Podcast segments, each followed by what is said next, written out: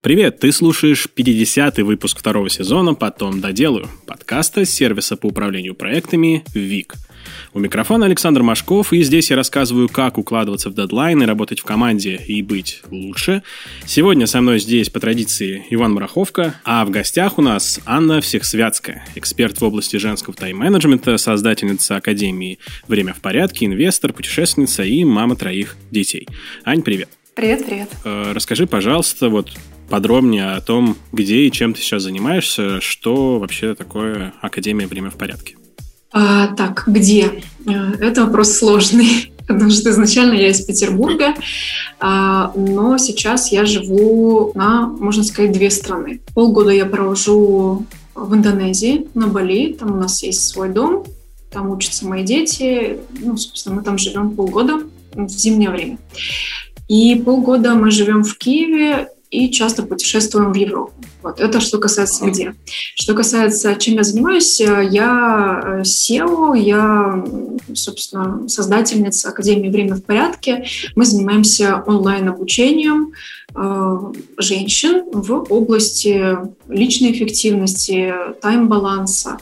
У нас на данный момент за 6 лет существования Академии порядка 90 тысяч выпускниц из 52 э, стран мира. А как ты вообще пришла к созданию академии такой? Знаешь, э, достаточно случайно. То есть я никогда, естественно, не, не мечтала. Я просто читал на сайте у тебя, что ты была официанткой. Да, вот, да. Интерес, интересный трек. Да. Э, ну, это такой, знаешь, из разряда «Путь Золушки». Я действительно работала официанткой. Я, у меня достаточно хорошее образование. Э, я закончила СПБГУ, философский факультет, но так как мне единственное, что тогда было в доступе это работать в Музее истории религии за 100 долларов. Мне это не очень устраивало, поэтому я начала такой свой путь поиска вообще, где я могу приложить свои какие-то навыки, знания. Я не очень понимала, какие у меня таланты, потому что, ну, знаешь, когда ты э, не поешь, не танцуешь, не рисуешь, то сразу вопросики возникают, что у тебя какие-то другие навыки, но раскрыть их э, во время обучения у меня не особо получилось. Вот, поэтому я работала, там я раздавала листовки, я собирала календарики, я была на телефонных опросах. В общем, ну, закончился мой карьерный путь э, в найме работы в французском ресторане официанткой.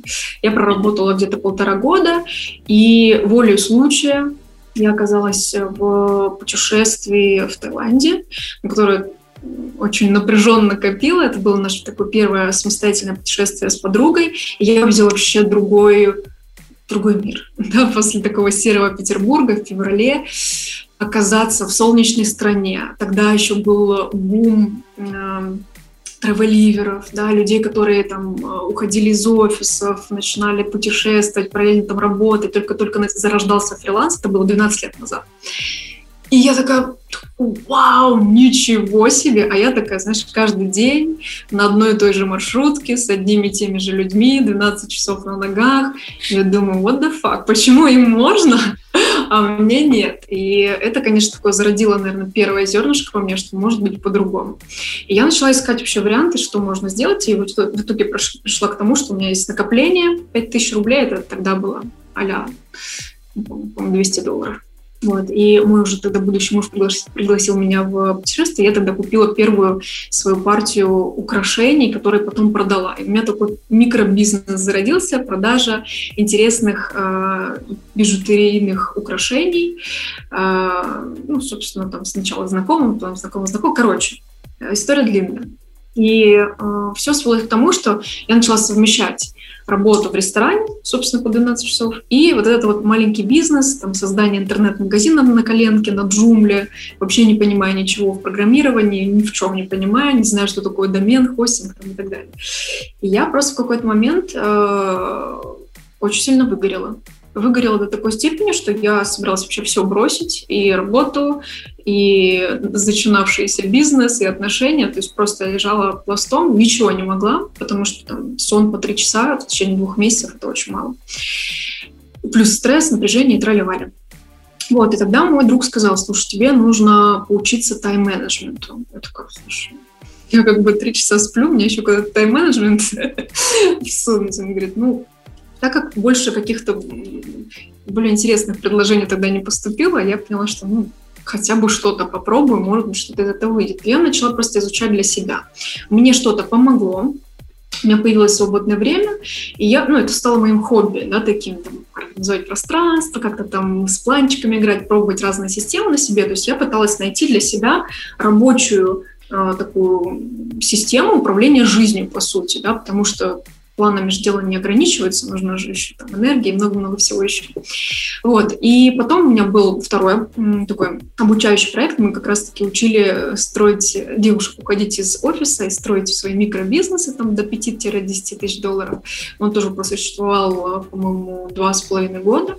И каждая девушка, которая к нам приходила, за тем, чтобы построить свой бизнес или уйти во фриланс, говорила, что ну, это, конечно, все классно, ну, блин, времени нет. И я им просто рассказывала свою систему, которую применяла для себя. Вообще без, без, э, без денег, просто делилась какими-то там лайфхаками, как я это все организую. Вот. Потом э, стал вопрос в том, что я, конечно, гениальный тренер по построению бизнеса, есть гораздо лучше, системнее, потому что ну, это не моя страсть, скажем так.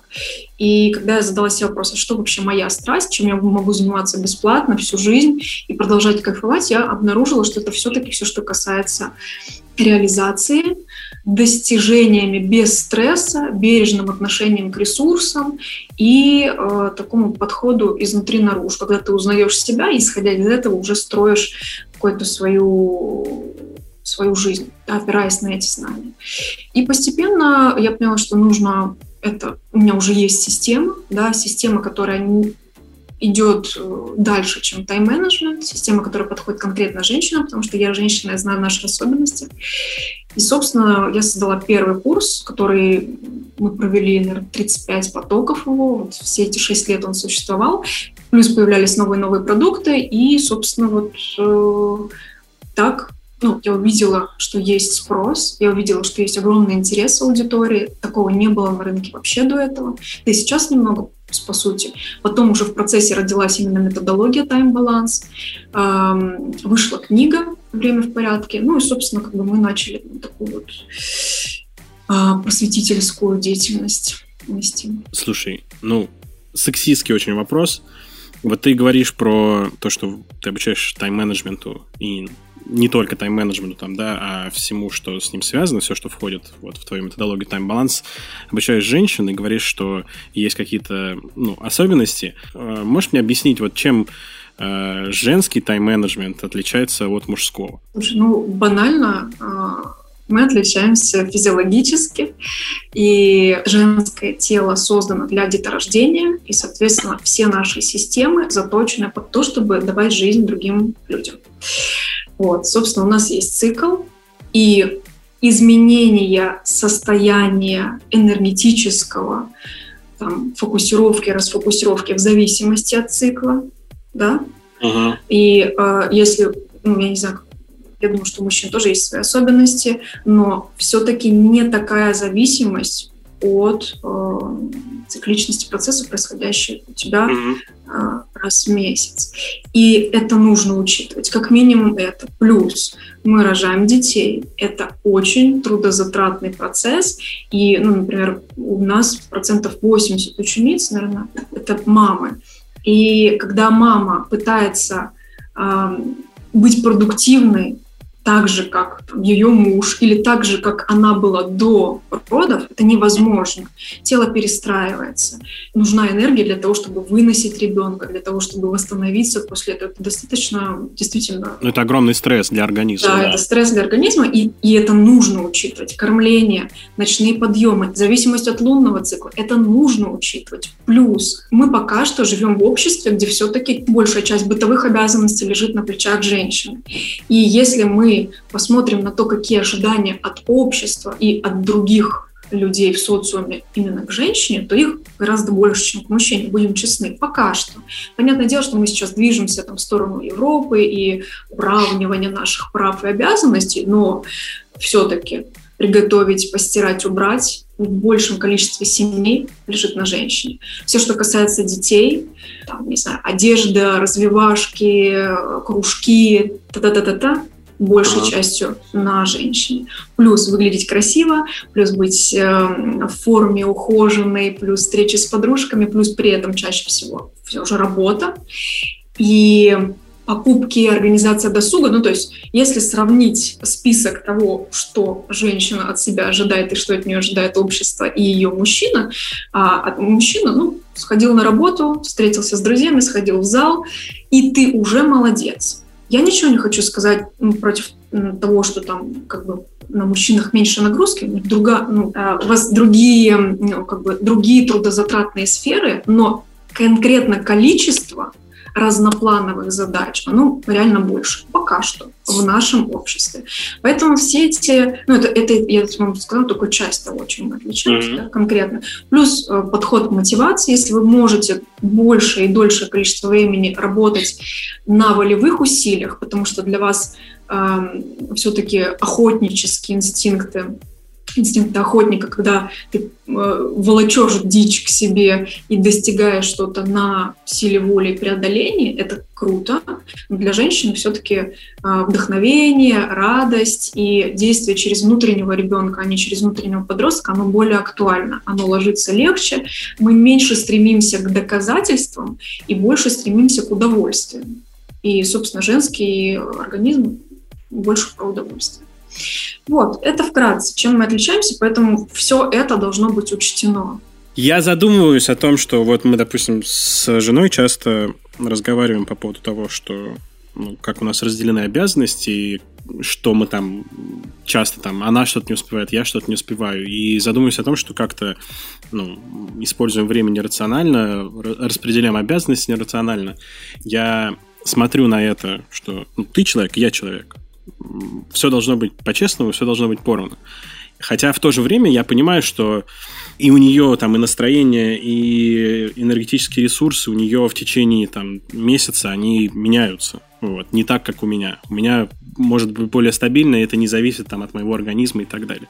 Я вроде бы это понимаю, но в то же время я как-то это, не знаю, подсознательно, может быть, я это игнорирую. Это, это очень понятная история, потому что сложно представить, что там, не знаю, внутри тебя сидит еще один человек. Я даже не про, не про детей, не про детей, а про именно... Ну, я вижу, как у нее, допустим, меняется эмоциональное состояние, да, вот, и я не, не вижу просто свое отражение в этом, поэтому мне как-то трудно это на себя примерить и понять. Кстати, вот, коль уж я коснулся жены, я пока готовил вопросы к этому выпуску, с ней разговаривал, рассказывал про тебя, чем ты занимаешься, она мне задала такой вопрос, а, который я тебе, пожалуй, просто ретранслирую. Как тебе вообще не лень быть продуктивной? Вот хочется же просто взять и полежать. Вот, а я лежу. Я лежу, я часто путешествую. Ну, то есть у меня есть, э, у меня есть достаточно времени для отдыха, для восстановления, для досуга. Я в этом плане очень э, большой гедонист. То есть, не знаю, сложнее, наверное, представить человека, который больше меня любит э, там, развлечения, удовольствие, ничего не делания. Я большой в этом специалист. То есть я делаю это красиво, я делаю это с толком, с полным вчувствованием в момент. Другое дело, что я не называю это, ну, то есть у меня не было цели быть продуктивной. Время моей жизни — это мой личный главный ресурс. То есть мы сюда пришли, нам сколько-то отмерили. И можно, конечно, много времени потратить на разглядывание чужих жизней в Инстаграмчике. Можно пролежать перед сериальчиками. Но когда ты понимаешь, что вот, ну, особенно в свете последних событий, мы все ходим просто каждый день а, за один шаг от небытия. И поэтому я расцениваю свою жизнь, это время, как возможность попробовать разный опыт – попробовать реализовать все то, что во мне заложено, попробовать раскрыться по максимуму и предъявить, там, показать себя миру, попробовать посмотреть, насколько глубоко я могу там себя узнать, насколько пользы я могу принести миру. И здесь дело вообще не в продуктивности, просто мне любопытно жить. И просто я это делаю, понимаешь, я это делаю давно, ну, уже осознанно, можно сказать, я живу там лет 10-12, да, вот с того самого щелчка, что, блин, жизнь-то вот все, все, что было до, но оно такое достаточно серое, однообразное. И я просто действую регулярно. Я знаю, куда мне надо, я не делаю лишнего, я не хожу кругами, я просто тихонечко, как та самая черепаха, делаю ежедневно небольшие шажочки. Они в какой-то момент складываются в то, что вы можете посмотреть и сказать, о, вау, я такая продуктивная. На самом деле это просто там три каких-то задачи в направлении моих целей в день, и вот uh-huh. там, за просто долгий срок чук-чук-чук мы там выработали свою стратегию, что мы хотим, как мы хотим, ну, потихонечку туда добираемся. Просто жаль от того, что ну, случится game over, и что? Ну вот ты будешь стоять вот там вот и тебе скажут, ну как? Что вообще повидала, где была, что сделала, с кем виделась, а дети как? А ты такой, о, да я там 8 сезонов сериала посмотрела, так прикольно было вообще, огонек. А мотивирует что? Мотивирует само понимание того, что хочется прожить более интересную жизнь или какие-то финансовые цели ставить, ну вот про цели немножко, то есть ты их ставишь mm-hmm. себе, то есть ты достигатор, можно сказать, э, такой медленный черепаший, но достигатор? Или, или как, как у тебя происходит? То есть если ты ну, просыпаешься там выгораешь ли ты сейчас, возможно, да, там mm-hmm. какие-то моменты наступают, и просыпаясь утром, что заставляет тебя двигаться дальше, кроме желания попробовать и раскрыть себя? Ну, возможно, это какой-то другой уровень мышления, и вот mm-hmm. хотелось бы услышать мысли по этому поводу. Смотри, я скорее за то, чтобы ну, мотивировали ценности. То есть я знаю, что для меня важно в жизни, что меня наполняет, что наполняет меня как энергией, так и смыслом в мою жизнь. Да, например, там, у меня есть ценность свобода. И в эту ценность входит в том числе и финансовая свобода, да, я люблю деньги, я понимаю, что деньги там это комфорт, деньги это возможность реализовать реально масштабные какие-то свои задумки в разных областях, там и в личных, и в рабочих. А, там, у меня есть ценность здоровья. Мне очень нравится свое тело, и я очень люблю поддерживать его в хорошей форме, потому что это, а, красиво, б, много энергии. Там, я очень люблю свою семью, мне важно проводить время вместе. Это не потому, что там как бы это прикольно, да, там это можно показать в инстаграмчике красиво. Нет, это ну, я чувствую с этим глубокую внутреннюю связь. И когда я просыпаюсь, э, ну, я, я практически, ну, я очень-очень редко выгораю, потому что я, ну, я знаю симптомы, да, я знаю симптомы uh-huh. Первые и реагирую на них, поэтому до выгорания я последние. Там, а что ты делаешь, когда чувствуешь, что вот что-то подступает? Просто отдыхаю. Ну, то есть выгорание, выгорание это банально перегруз мозга, эмоциональный э, уже э, пробуксовка эмоциональная, поэтому просто 3-4 дня от всего отключиться, от телефона, от команды, по возможности от семьи, от детей, потому что там тоже большая нагрузка, и уехать куда угодно, в лес, в отель, ага. просто побыть в тишине, а, на природе, понаполняться. Это очень просто. Ну, то есть, если это не хроническое выгорание, там, длиной в три года, когда ты работаешь в корпорации и пытаешься на, а, без э, бензина в баке давить на газ, то обычно это помогает.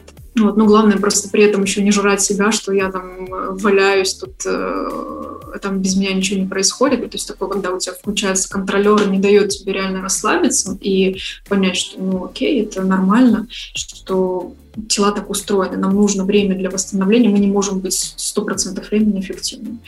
Вот. Если возвращаться к тому, что я просыпаюсь утром, да, я, ну, я ставлю цели, а, но последнее время это уже не, не так как, знаешь, это когда система, у меня есть эм, один из системных таких элементов в тайм-балансе, это мечта, цель, план. Когда есть образ, есть конкретно оцифрованные планки, да, цели, которые можно посчитать, потрогать, оценить. И есть конкретные шаги в направлении этих целей.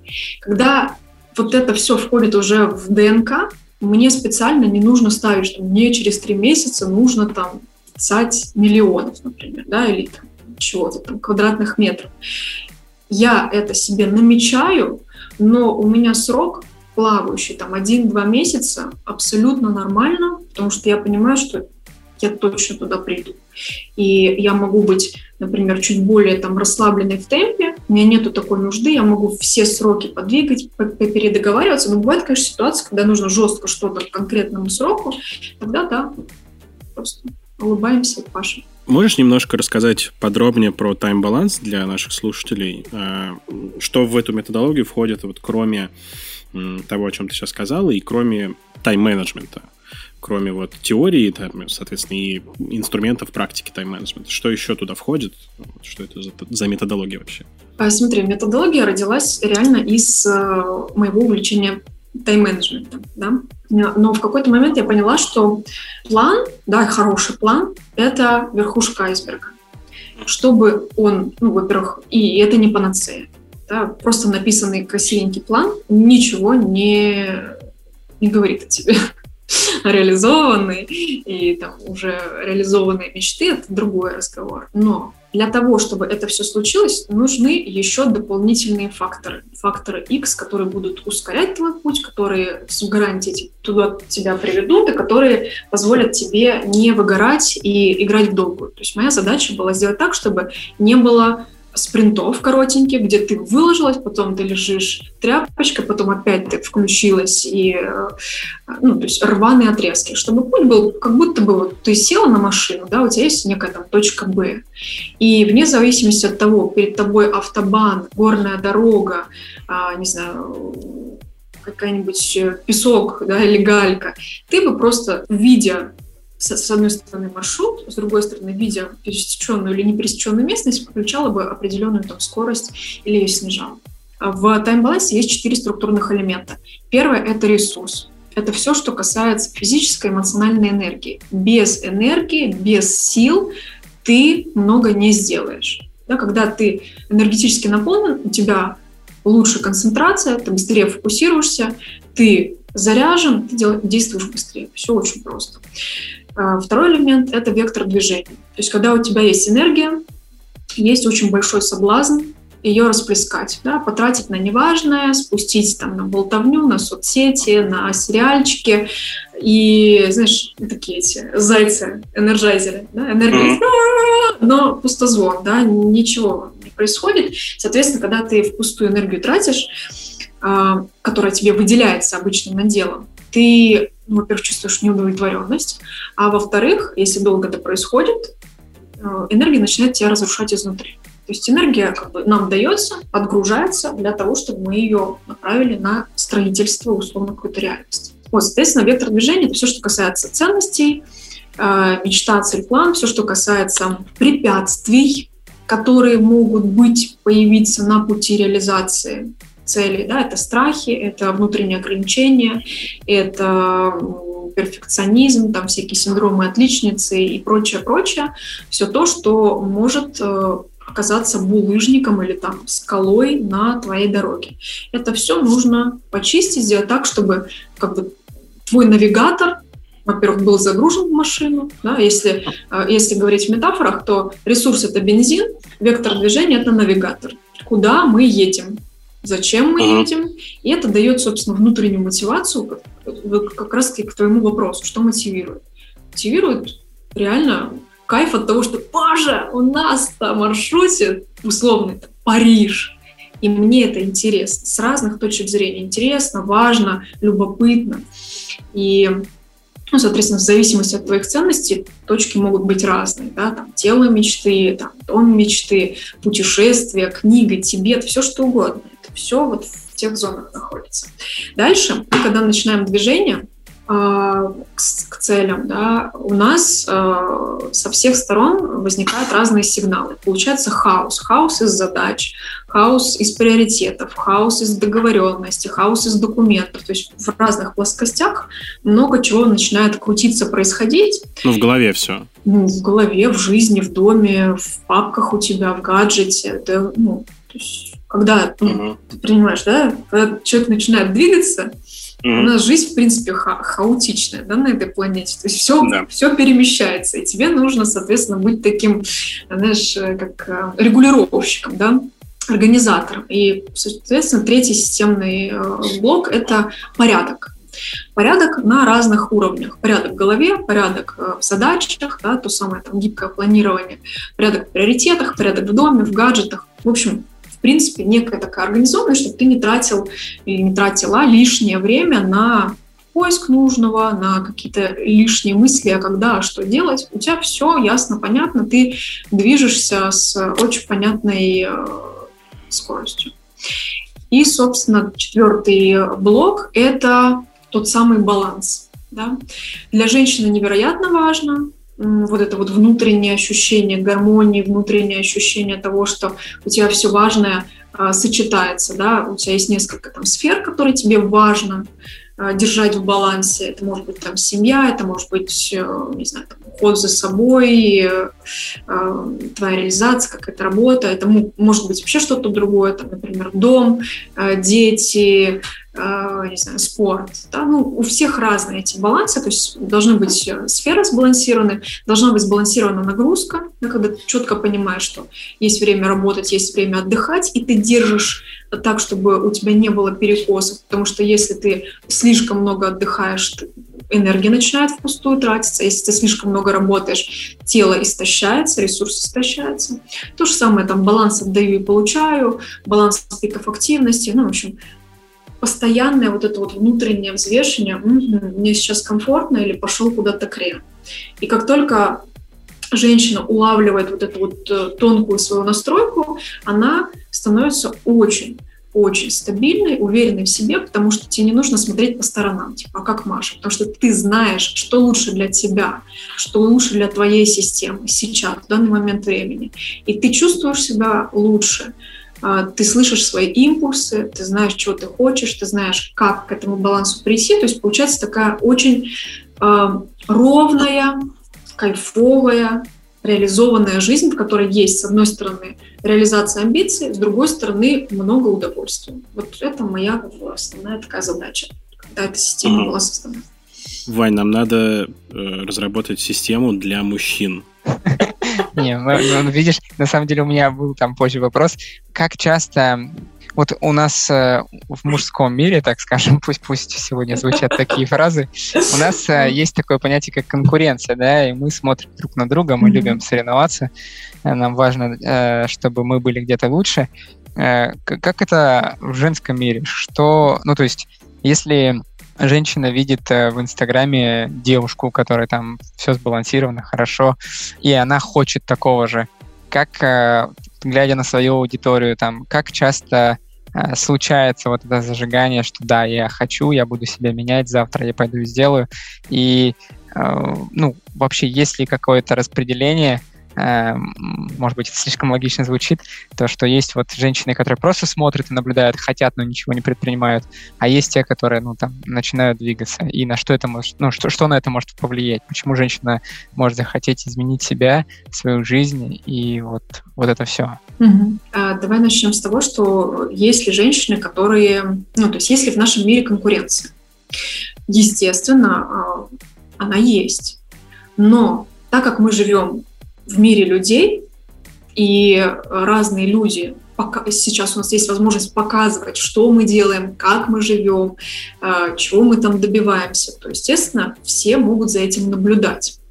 Я очень не люблю слово конкуренция, потому что ну, вот в тех сферах, в которых я работаю, там по факту есть соседи, да, ну, соседи по рынку, не знаю, там, соседи по э, блогерству, но мы настолько разные, с разными входными данными, с разным образованием, с разной нагрузкой, с разными амбициями, с разными, э, не знаю, там, дополнительными какими-то софт-скиллами, что сравнивать нас друг с другом, это то же самое, как сравнивать помидор с огурцом. Да, мы как бы все овощи, но что вкуснее, помидор или огурец? Что длиннее, да? Ну, огурец может быть длиннее. Ну, например, здесь такие, понимаешь, параметры, и когда девушка говорит, ой, там, ну вот как у нее прикольно там, да, я хочу там такой же проект, например, и начинает относиться, например, к тому же моему проекту как к конкурентному проекту, здесь начинаются проблемы.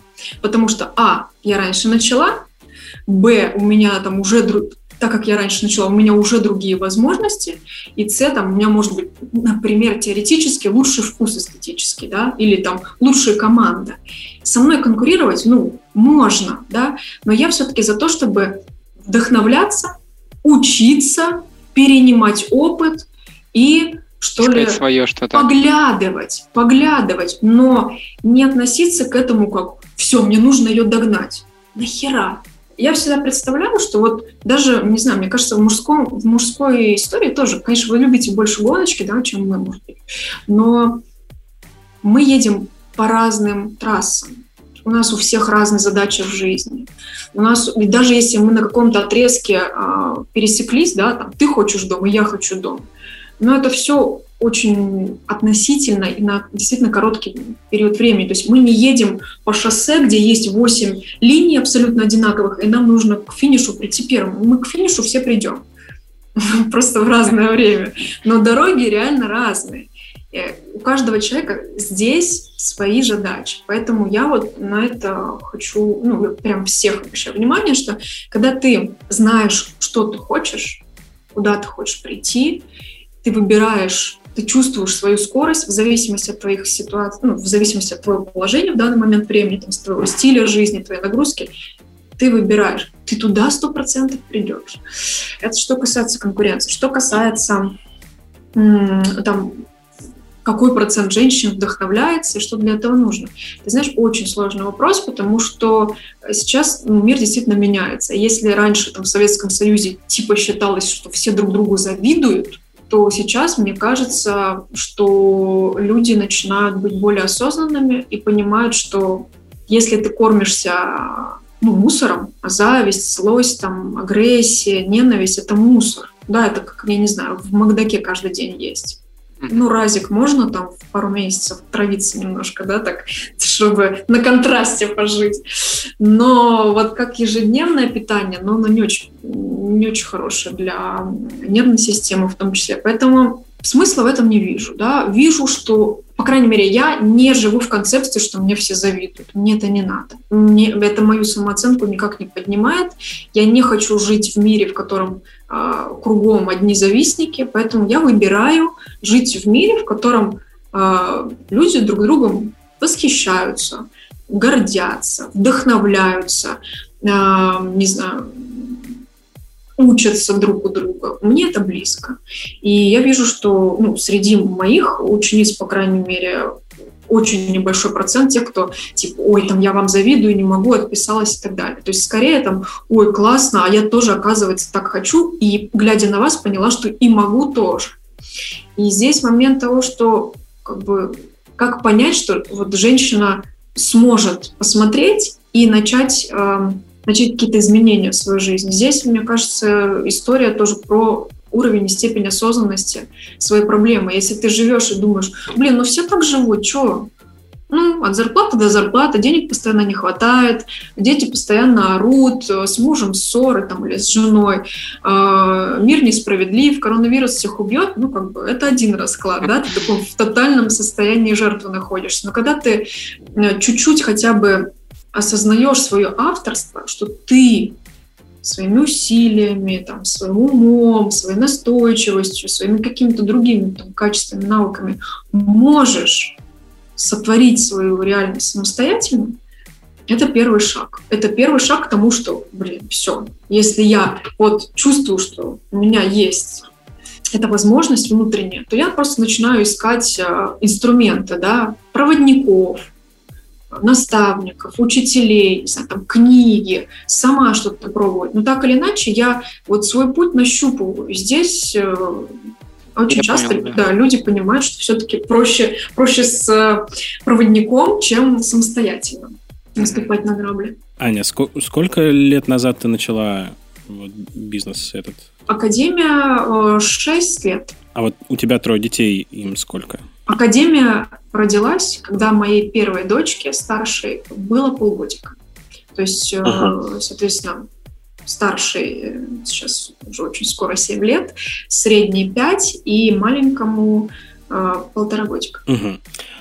Как ты все это совмещала? Какой у тебя был опыт? Как ты нашла баланс вот этот между построением бизнеса, а это же вещь такая трудозатратная, энергозатратная, занимает много времени, и детьми. Смотри, здесь очень важно, важный момент, на котором я всегда заостряю внимание, э, что очень э, нужно в первую очередь поработать над образом, в кавычках, идеальной матери, что проблемы начинаются с того, что ну как же, я вот 12 э, часов с ребенком, никакая няня, нет, не дай Господь, чужой человек, мою кровиночку.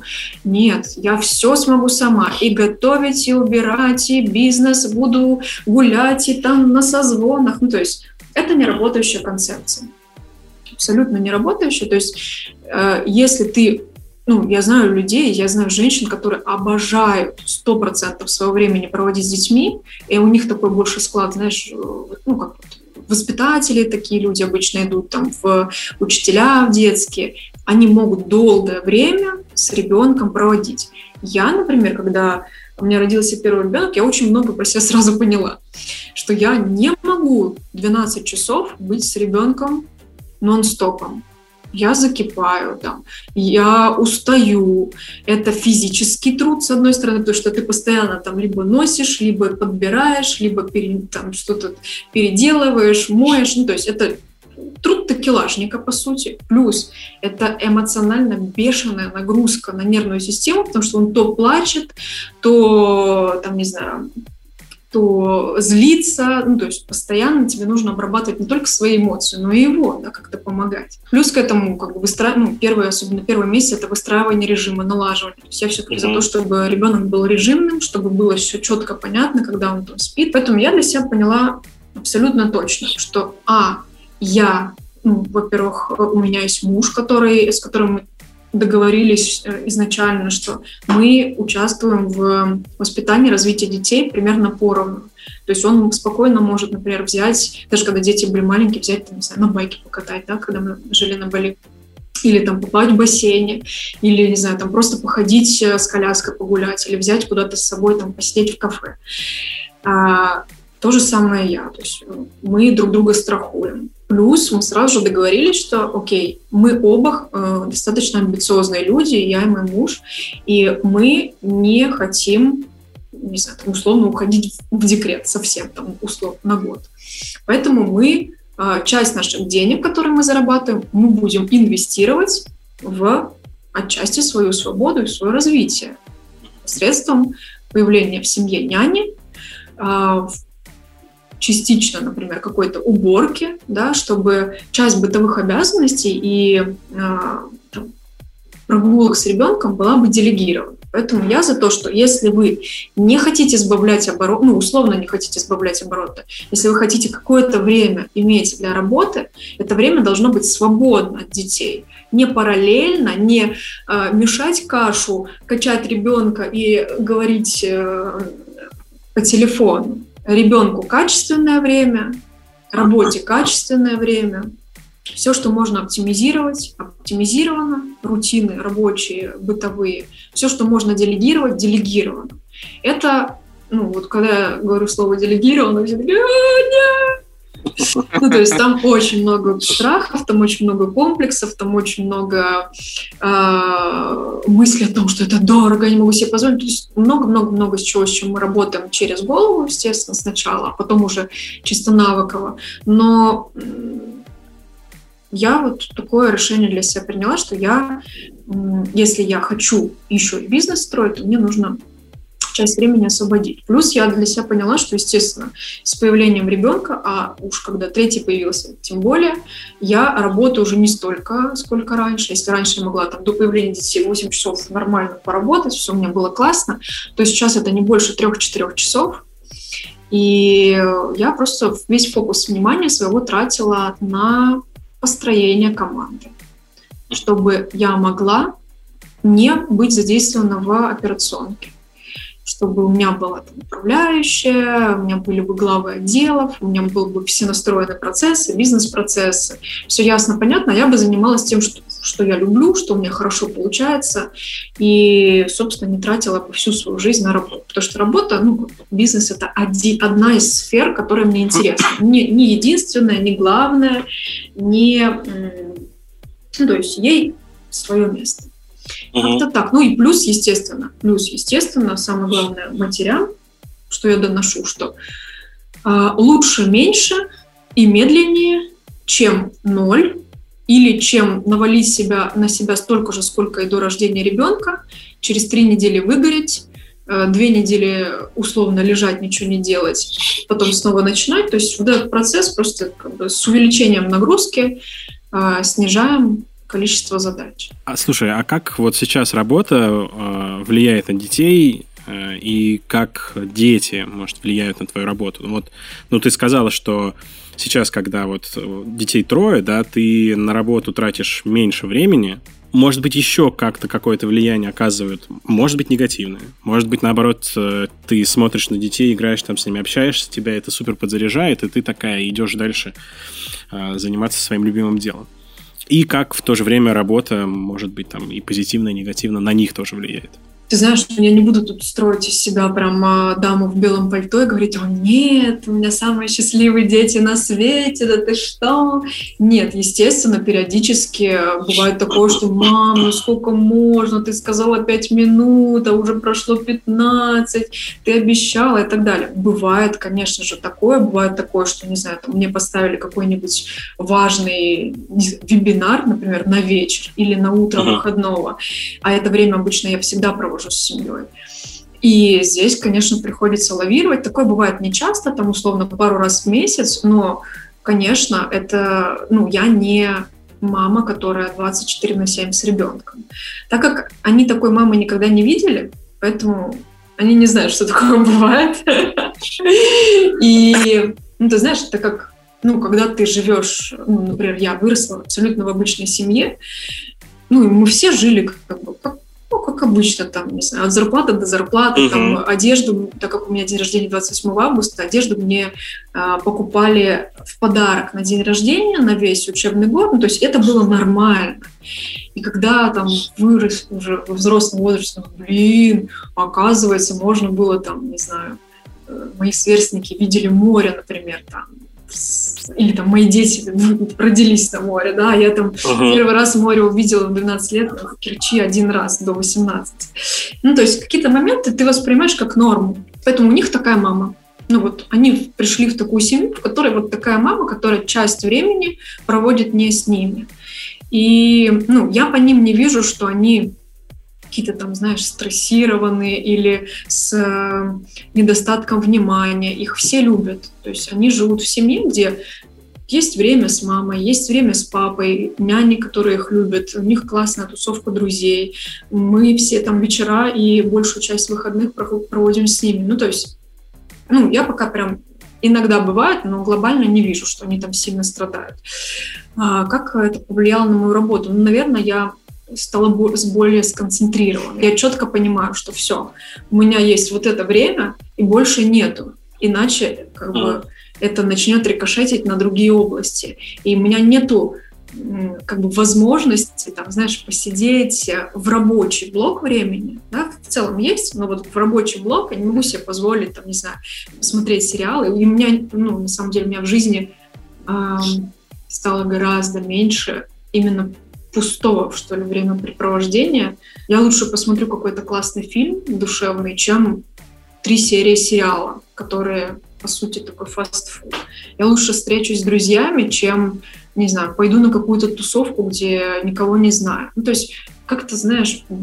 Приоритеты другие. Да, просто. другие приоритеты и другое ощущение ценности времени. Как ты отдыхаешь? Как это? Ты лежишь на пляже, ты переключаешь вид деятельности? Что это? Что за инструмент? Я за то, чтобы в каждый день, даже не дожидаться выходных, а в каждый день встраивать что-то, что будет тебя каким-то образом наполнять. Да, помимо здорового сна, хорошего питания, там, водного режима, физической нагрузки, это может, ну, это все, что связано а, с природой, да, может быть, просто прогулка, Везде, где я живу, я стараюсь жить либо рядом с парком, либо рядом с какими-то там, не знаю, дорожками, красивыми улочками, где мне классно погулять. То есть э, не всегда получается, но 10 тысяч шагов стараюсь э, выходить. Э, погулять, да, там у меня есть э, и на Бали, и в Киеве какие-нибудь полянки с деревьями. Я могу просто, не знаю, там полежать под деревом или посидеть под деревом, почитать, например. А, все, что связано с водой. На Бали есть бассейн поплавать, э, в Киеве просто ванна, душ, э, не знаю, даже по лужам можно побегать, если сильно хочется. Все, что связано с телом. Это массаж, это хамам и всякие там банные ритуалы. Это все, что касается более глубинной работы с телом, там э, ребалансинг, флуатинг, э, не знаю, там иглоукалывание. Ну, то есть, когда уже прям организму нужен дополнительный ресурс, и видно, что какой-то там энергетический канал забился, то я подключаю уже какие-то более такие специализированные, если можно так сказать, способы. Плюс, э, ну, если я чувствую, например, вот мне там просело, например, общение, да, я хочу, я чувствую, что я хочу там с подружками встретиться, и э, это меня наполнит. Или, например, день с детьми просто побеситься, там, не знаю, батуты, всякие штуки. Ну, то есть я, ну, я чувствую импульсы, вот куда меня тянет. Либо просто полежать, либо там переключиться. Иногда я так хожу на какие-нибудь, знаешь, там типа гончарное мастерство, там какой-нибудь полепить что-нибудь, или я люблю в баскетбол играть, у меня рядом с домом есть площадка, то есть просто покидать мяч мне очень нравится. Ну, то есть по ситуации, на самом деле. Ну, если я чувствую, что я хочу, не знаю, там, в путешествие, то просто пару дней, обычно мы где-нибудь расположены. На Бали это очень легко, мы каждые выходные с всей семьей выезжаем в какой-нибудь отель там с классным пляжем. А здесь, не знаю, Неделю назад был Берлин, через пару недель э, будет Италия, то есть какие-то такие маленькие вылазки на двоих с мужем на пару дней меня очень сильно тоже заряжают. Это не длинные промежутки, там только пару дней, да, и вы дальше. Не, ну, э, понимаешь, с появлением детей как бы либо ты берешь весь а. табор с собой, а это как бы уже не, не восстановление, а такая хорошая работа, потому что с новыми всякими условиями перелетов это становится действительно таким челленджем. Вот. Э, бывает мы, ну, мы чередуем. Бывает берем кого-то одного из детей, э, бывает, ну, бывает, все вместе летим, но если мы хотим прям отдохнуть, кайфануть, э, насладиться друг другом, то мы просто вдвоем с мужем улетаем, оставляем детей там, с бабушками или с нянями, и время это берем на себя. Мне кажется, это важно, в том числе для поддержания отношений. Я предлагаю перейти к блиц-опросу. И, во-первых, поскольку мы это Task Manager, система управления проектами, нам очень интересно, какими инструментами пользуются в работе наши гости. А, соответственно, у тебя там это в том числе в удаленной работе. А, чем ты пользуешься? Там, task менеджеры тайм-трекеры, в общем, что у тебя есть? А, ну, смотри, если говорить обо мне лично, то у меня из рабочего это DoITM, это приложение на системе GTD. Его ближайший аналог это TickTick, но э, так как я очень давно им начала пользоваться, и оно у меня прям стоит э, и хорошо работает, я продолжаю им пользоваться. Своим новым ученицам я рекомендую TickTick, потому что Doit.im перестал обновляться, и э, ну, на новых устройствах он хуже работает. Поэтому тик-тик — это то, что нужно. Значит, э, потом я пользуюсь интеллект-картами для масштабного планирования. Там неделя, месяц проект. Это MindMaster, например, или iMindMap. Ну и вот из, прям из таск-менеджеров, наверное, все.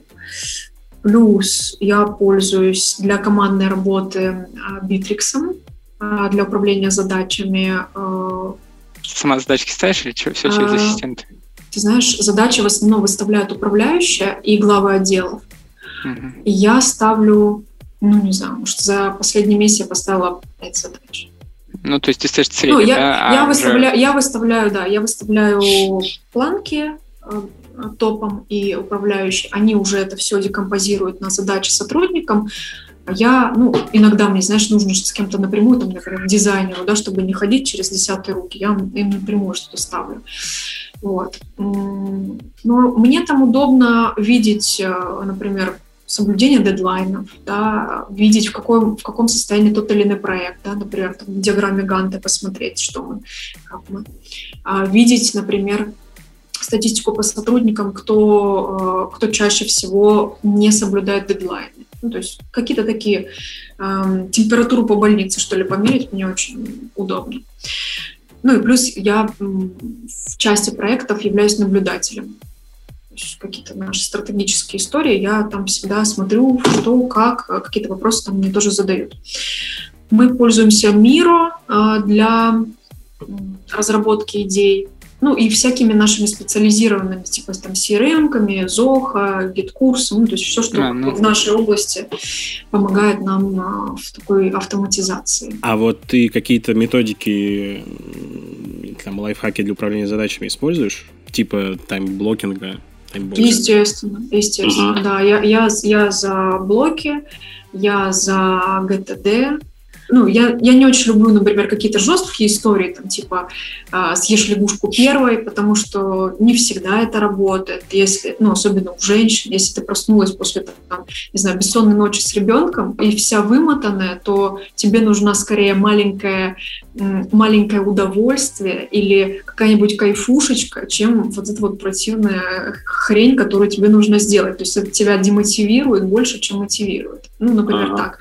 Какие-то инструменты, они не панацея, я так считаю. То есть они, все должно быть пропущено через фильтр твоего стиля жизни, твоей нагрузки, твоих задач, твоего пула возможной помощи. И если это все туда укладывается, ради Господа.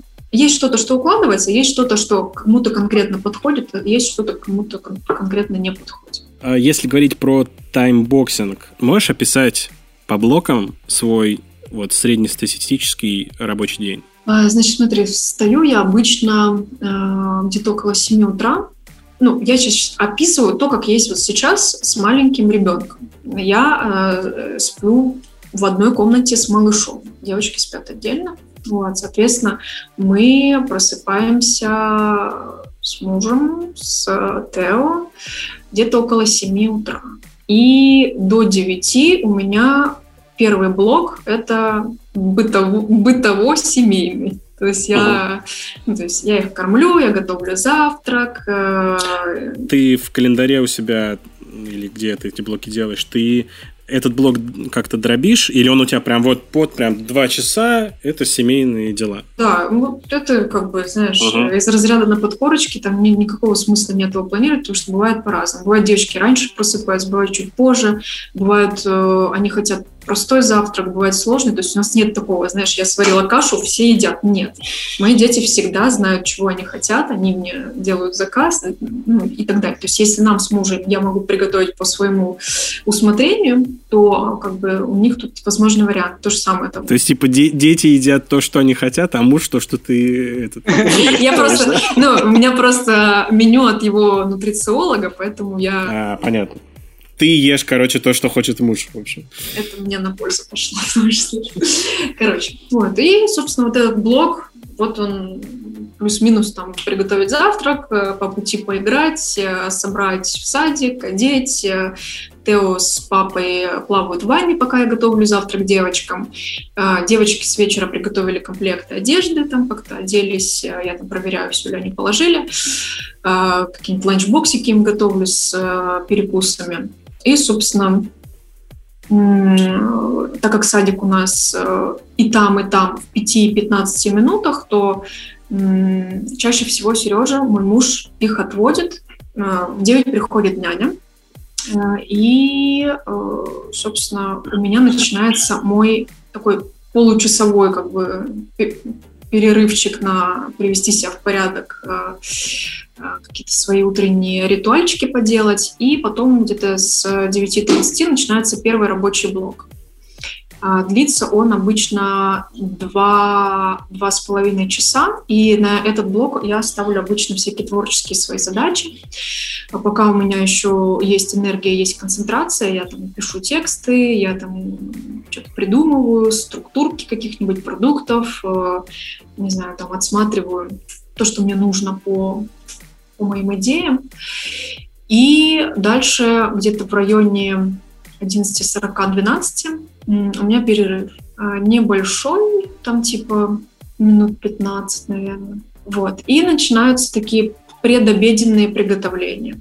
А, у меня есть домработница в Киеве, она приходит три раза в неделю на Бали каждый день. То есть обед э, чаще всего у меня приготовлен, мне нужно там что-то разогреть, но в это время у меня возвращается с прогулки Тео, и я его кормлю. Чаще всего я это делаю. Я с ним играю. Потом его укладывает няня, а я, собственно, я обедаю, могу обедать дома, могу обедать одна, могу с мужем. Ну, обычно там около ну, в общем, этот обеденный э, блок, там, скажем, полтора часа. Вот, потом у меня начинается второй рабочий блок. Где-то в районе двух часов, с двух до четырех, э, у меня всякие там созвончики, согласования, посмотри это, вот это вот собеседование, посмотри Zoom, а, вот такая вот такие расчеты, давай там, та, та, ну, короче, всякие такие вот э, согласовательно-командные дела, которые, а, в принципе, не требуют моей максимальной концентрации. Заканчивается блок, обычно около четырех просыпается Тео три с половиной, четыре. Тоже мы там с ним пообнимались, э, чуть поиграли. А, он полдничает, э, я иду по своим делам. То есть я обычно вот где-то с 4.30 до 6 у меня какие-то свои дела. То есть либо я еду на танго, либо я иду в салон, либо встречаюсь с подружками, либо просто гуляю. То есть в зависимости от того, ну, вообще, что за день недели, чего я хочу. А, у меня вот этот блог для себя обычно. В 6 заканчивается садик у девчонок в Киеве. Э, и, собственно, либо я их собираю, либо Сережа, либо няня, ну, то есть кто-то из нас. Вот, и начинается уже такой блок семейного времени. И здесь есть возможные варианты. Мы можем куда-то сходить в ресторан, э, там, всей семьей или вдвоем, если няня есть на вечер. А, мы можем э, съесть э, что-то дома достаточно по-быстрому и пойти на площадку с детьми. Мы можем остаться дома и посмотреть фильм, мы можем, не знаю, пойти в гости или пригласить к себе гостей, ну, то есть возможны варианты. Где-то с 7 до 9, там, даже с 6.30 до 9, это такое полностью семейное время. Пару раз в неделю мы ходим с мужем в ресторан без всех, без детей. С друзьями или вдвоем. Вот, и, собственно, где-то э, с 8.30 начинается уже приготовление ко сну к детскому. И э, там, я э, купаю, укладываю Тео, э, девчонки моются сами, там Сережа их э, вытирает, э, читает им книжку. Иногда, если я раньше укладываю, я им могу почитать. Вот, ну и, собственно, где-то в 9.15, 9.20 уже все спят и у нас есть время до 10-10.30 вместе. Но ты этого распорядка всегда придерживаешься, главное. И... Да, и чаще всего, если как бы нету никаких форс-мажоров, там никаких болезней, никаких э, авралов, ну, то есть это вот такой стабильный, то есть условно 85% времени я живу примерно вот в таком распорядке. Э, ну, мне так легче. При этом угу. у меня есть свобода и некая спонтанность внутри этих блоков в противовес спонтанности, а как ты планируешь э, дела вот на день, неделю ну, или там на более длительный срок? Э, смотри, я всегда иду сверху вниз, то есть я планирую месяц, да, я смотрю свои фокусные зоны, как бы они совпадают там с моими сферами жизни, с моими ценностями, да, там есть, например, рабочие дела, там есть э, дела, связанные с детьми, там есть какие-то встречи, там есть поездки и приготовление к ним, там есть домашние какие-то дела, задачки, и какие-нибудь, например, если есть какой-нибудь проект, типа подготовка к дню рождения, например, она тоже выносится mm-hmm. в отдельный проект. И, собственно, э, я по этим сферам выставляю себе задачи, чаще всего просто широкими штрихами. И потом э, составляю себе понедельные интеллект-карты в начале, ну, вот в субботу или воскресенье.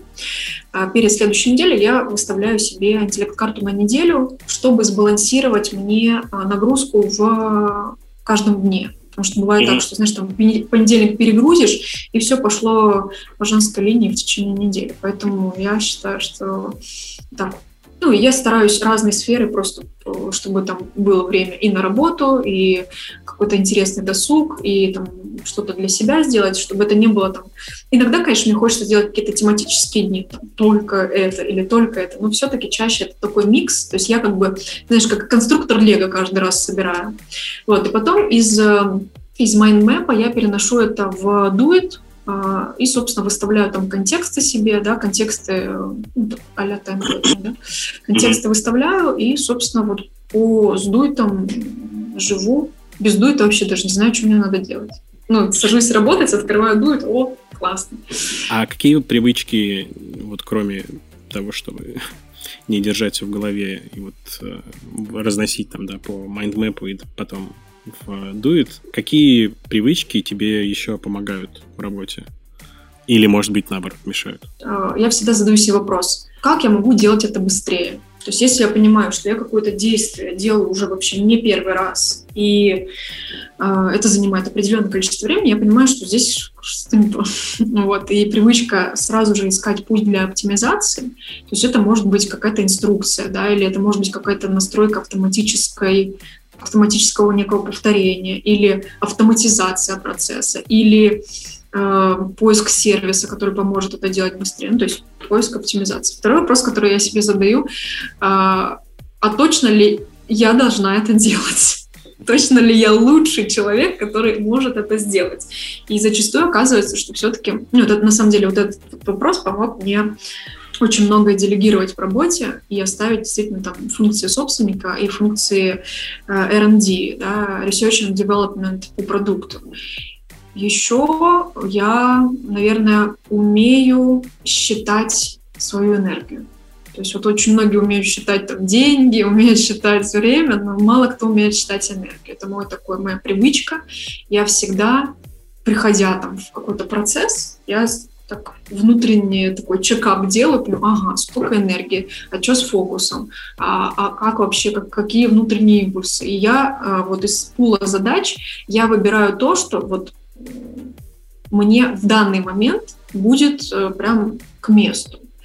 Если я понимаю, что, допустим, сейчас у меня нету такого фокуса, я лучше, например, смещу это на следующее утро, чем буду мучиться и растягивать это. Быстренько тогда следующий вопрос. Как ты считаешь, какие навыки должны быть у человека, ну, не все, а самые такие вот важные навыки должны быть у человека, который хочет быть полезным и востребованным в современном мире? Первое, наверное, ну, если говорить о моей теме, то это однозначно умение распоряжаться ресурсами в широком смысле. Ресурсы, с помощью которых строится эта наша материальная реальность. Это время, это деньги, это силы. То есть если ты не умеешь этими строительными материалами как-то оперировать, то мало чего сможешь построить в своей жизни. А второе – это все, что касается эмпатии. Мне кажется, что сейчас мир утоньшается, мы начинаем чувствовать гораздо больше. Эмоциональный интеллект? Да, типа. да. Ну, то есть uh-huh, вот все soft skills, и мне кажется, во главе soft skills э, лежат как раз-таки э, навыки, связанные с утоньшением эмпатии, чувствования другого человека. Так ты сможешь и границы легче отстаивать, и видеть границы другого человека, и чувствовать э, легче свой-чужой, понимать людей без слов не вступать в какие-то конфронтации и так далее. А, очень важный, естественно, навык — это границы, потому что если ты в современном мире не умеешь их выстраивать, то тебя либо сидят на шее, либо э, от тебя убегают, потому что ты стремишься э, залезть в слишком, там, не знаю, близкий круг, например, человека. Э, следующий момент — это все, что касается коммуникабельности. Мне кажется, uh-huh. что уровень успеха зависит в том числе от того, как хорошо ты умеешь выстраивать связи. Там, в, на любых уровнях э, и поддерживать эти отношения, и делать это искренне, э, делать это по любви, с э, людьми, с которыми там близкие ценности, которые там нравятся тебе, не знаю, по, по чувству юмора, по темпераменту, то есть вы друг другу подходите. Туда же открытость, да, а туда же человеческие, общечеловеческие качества, как там доброта, а, какая-то щедрость, да, щедрость не только в плане денег, но щедрость в плане каких-то душевных э, ресурсов, которые ты можешь подарить другому человеку, который оказался сейчас, не знаю, в сложном положении ситуации. Uh-huh. Мне кажется, важно вот все, что касается умения передавать свои мысли в виде текста, в виде видеосообщений, потому что мы сейчас все постепенно переходим в онлайн, и важно уметь коммуницировать не только живьем, но и доносить свои мысли, доносить свою позицию э, с помощью, в том числе, владения навыками копирайтинга. Как ты считаешь, у тебя все эти навыки есть или каких-то еще нет? Uh, у меня много чего есть, то есть я намеренно прям uh, намеренно много чего развивала, там и ораторское мастерство, там и умение управлять ресурсами, на, на, ну, на хорошем уровне, скажем, выше среднего. Понятное дело, что есть там куда стремиться, и в этом плане я там, достаточно большой перфекционист, и мне всегда, я вижу, куда идти дальше. А единственное, что вот из того, что я перечислила, наверное, у меня проседает, это нетворкинг. Я суперский человек э, для общения, то есть со мной весело, со мной всегда э, есть о чем поговорить, я достаточно раз, разносторонне развита, но э, прям вот самостоятельно знакомиться, как-то выцеплять людей, там, даже из того же самого онлайна, там, писать им, звонить, у меня самой как бы не очень получается не чувствую я в себе этой такой свободы и очень круто прокачанного навыка. Пока что я решаю этот вопрос э, наличием отдела пиара, который за меня находит каких-то людей эм, для бизнес-общения, для каких-то коллабораций, вот, но это моя зона роста, то есть это то, где я бы хотела. Это такая же история. Я тоже вроде как нормально общаюсь, а вот искать новые контакты для меня прям такая боль некая. Ну, классно, что мы это осознаем, и такая здоровская зона роста, когда ты понимаешь, что ого, есть еще куда. И наш фирменный подкастовский вопрос. Как ты относишься к откладыванию задач на потом? Ужасно ужасно отношусь. А делаешь так? Э, ты знаешь, иногда, ну, я живой человек, конечно, иногда делаю. Конечно, бывает. И бывает откладываешь не потому, что, типа, лень, а потому что, не знаю, пришла другая идея, или изменились приоритеты, или там физическое состояние не то. А бывает так, что реально лень. Но когда лень, как бы с этим легче всего работать. Сразу понимаю, что там, значит, э, как-то что-то не то с этой задачей, да, что там недостаточно мотивации, не, не очень-то она как-то привязана вообще к ну, или, или, в принципе, такая скучная, что легче ее делегировать, чем сделать. Ну, то есть э, я, я всегда отслеживаю, я вижу прям, даже у меня иногда бывают задачи, которые я неделями переношу, я сразу же, если я вижу, что она у меня такая мигрантка незаконная, я такая смотрю на нее, думаю, блин, что ты здесь ходишь, что, что с тобой не так? Вот, и все достаточно быстро там понятно. А когда последний раз ты задачу на потом откладывала? Слушай, вот э, мы тут летали в Берлин, и э, мне, может быть, давай купим билеты. Посмотри в расписание, когда ты можешь. Я говорю, слушай, буквально денечек. Пока этот денечек проходил, билеты подорожали в полтора раза. И я такая, вот. В общем, я за то, чтобы, ребят, не откладывать. Это всегда дорого, это всегда э, хуже, чем могло бы быть. В общем, Угу. Боковушка у туалета. Понятно. И в конце выпуска у нас гости всегда советуют слушателям что-нибудь почитать, посмотреть, послушать. Вот. Это может быть что-то, что тебя мотивирует, что-то супер крутое, прям что ты прочитала там или посмотрела, послушала, это изменило твою жизнь. Вот. Чем ты поделишься? Так, ну, э, книга, которая изменила мою жизнь, это а, Дэвид Аллен. По-английски называется Getting Things Done, по-русски называется «Искусство продуктивности без стресса». А, это больше про тайм-менеджмент, но это прям суперское понимание, как, как оно должно быть устроено. А, я рекомендую вам почитать мою книгу, если вы женщина. Книга называется «Время в порядке». Мы практически распродали первый тираж, и я не уверена, что ее сейчас можно найти, но хорошая новость в том, что я уже дописала второе издание этой книги. Она будет называться «Time Balance». Где-то вот в конце осени она должна выйти, я надеюсь. А, рекомендую вам почитать э, из такого мотивирующего, наверное. Она не напрямую связана с эффективностью, но мне нравится вот вся серия Джен, Джен Синсера, а там типа «Не ссы, не тупи», вот это вот все. Я, честно говоря, когда я очень долго откладывала, мне с разных сторон рекомендовали, думаю, блин, с такими названиями стрёмными, ну, что там? И тем более я не очень люблю мотивационную литературу, честно говоря, потому что, да, ты там два дня погоришь, но потом делать-то что, непонятно. Вот, но у нее такой классный эм, трикстер внутри, у нее такая классная энергия, она так это хорошо облекает в слова, что мне э, эта мотивация была полезна. Вот. Если э, речь идет об такой организованности в широком смысле, я очень люблю Мари Кондо с ее подходом «Магическая уборка».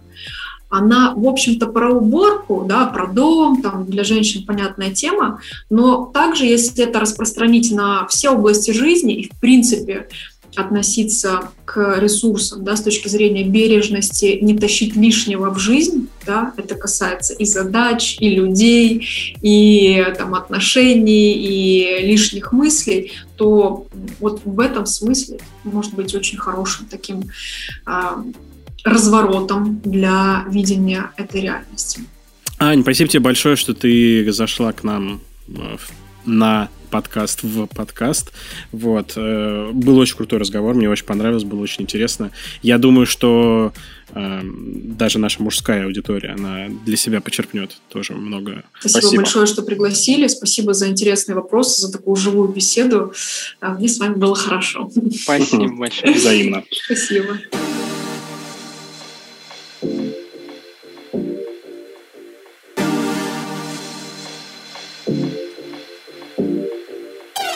Спасибо, что дослушал выпуск до конца. Подписывайся, чтобы не пропустить новые выпуски. Делись этим выпуском со своими друзьями и коллегами. Предлагай темы и интересных гостей, которые хочешь услышать в нашем подкасте. Ссылочка на страничку, на которой можно это сделать в описании к выпуску и в описании к самому подкасту. Если слушаешь наш подкаст где-то, где можно поставить оценку или отставить отзыв, обязательно это сделай. И, конечно, регистрируйся в нашем Task Manager. На этом все. До встречи в следующем выпуске.